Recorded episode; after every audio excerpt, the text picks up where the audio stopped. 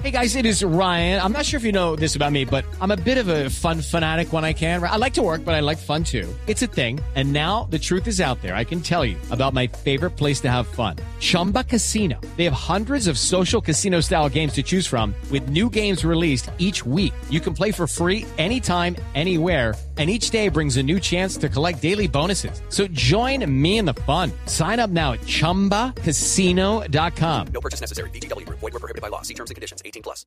El informe que nos ha impresionado en estos últimos días lo realizó Naciones Unidas a través de un grupo de expertos. Es un informe que dice que la temperatura del planeta podría aumentar en casi 5 grados centígrados en los próximos 100 años y que los seres humanos somos directos responsables del calentamiento global. Está con nosotros una de las responsables de este informe entregado a Naciones Unidas es la señora Matilde Rusticucci, directora del Departamento de Ciencias de la Atmósfera y los Océanos de la Universidad de Buenos Aires y nos atiende justamente en la capital argentina. Doctora Rusticucci, gracias por atendernos. No, de nada, aquí estáis. ¿Cómo están ustedes? ¿Cuáles son los puntos más importantes de este informe que presentó Naciones Unidas? Bueno, el resultado más importante de todo el informe, para poder resumirlo en uno, es que estamos más eh, seguros que nunca y es mucho más claro que este calentamiento del sistema climático, que es inequívoco, como ya veníamos diciendo, es causado por la acción del hombre. Este podría ser, en resumen, el principal resultado de todo lo que podemos ofrecer en este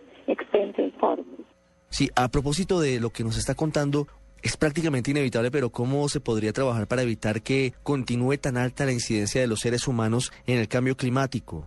Bueno, justamente también dentro de este mismo informe hay capítulos especiales dedicados a las eh, concentraciones de gases de efecto de invernadero en la atmósfera y cómo estas actúan dentro de la atmósfera, cuáles son sus reacciones para producir el calentamiento, cuál es el rol del océano en absorber esta cantidad de dióxido de carbono.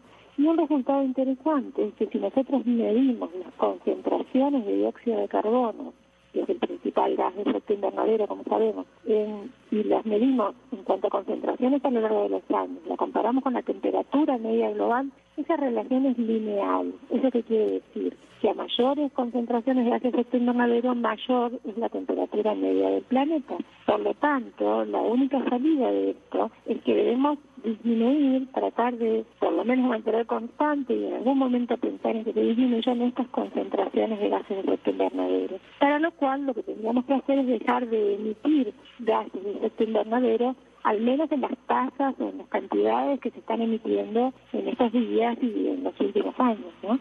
Señora Rusticucci, ¿cuáles son los principales motores de la emisión de gases de efecto invernadero?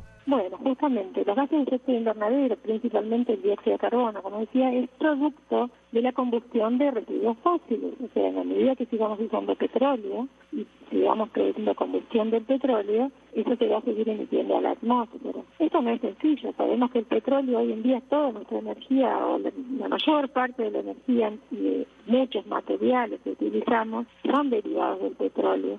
Lo que tendremos que buscar por lo tanto, por un lado, tratar de buscar energías alternativas, fuentes de energía alternativas, como sabemos, la energía solar, la energía eólica y otras tantas fuentes de energía que pueden ir surgiendo en la medida que la tecnología pueda ir avanzando para poder reemplazar toda la energía que deriva del petróleo. Pero por otro lado, también tendríamos que pensar en otras herramientas en algún momento de, de captura de este exceso de gases de dióxido de carbono, que es todavía muy incipiente, lo que se llama geoingeniería, es bastante incipiente todavía, pero esas serían las únicas soluciones, ¿no? Dejar de emitir, dejar de utilizar petróleo o buscar alguna forma de reconvertir o absorber esas cantidades excesivas de dióxido de carbono que hay en la atmósfera. Quisiera que fuéramos muy gráficos.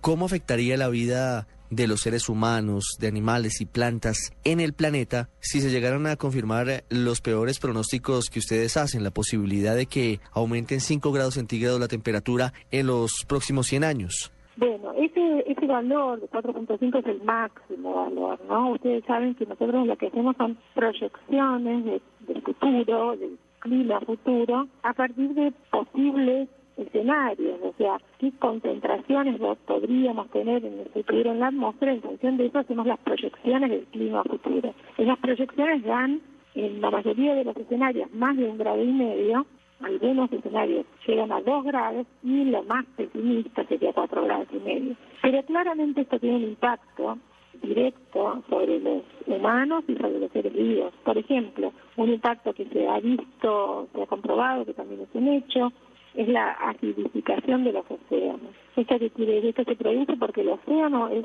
absorbe una gran cantidad de todo este exceso de dióxido de carbono que hay en la atmósfera. Al absorber ese dióxido de carbono, aumenta, se acidifica, ¿no? Se vuelve un poco más ácido. Y esto influye en la vida en los océanos, claramente, la, la, vida vegetal, la vida animal, por ejemplo. Pero otros efectos claros hemos tenido con las ocurrencias de eventos climáticos extremos.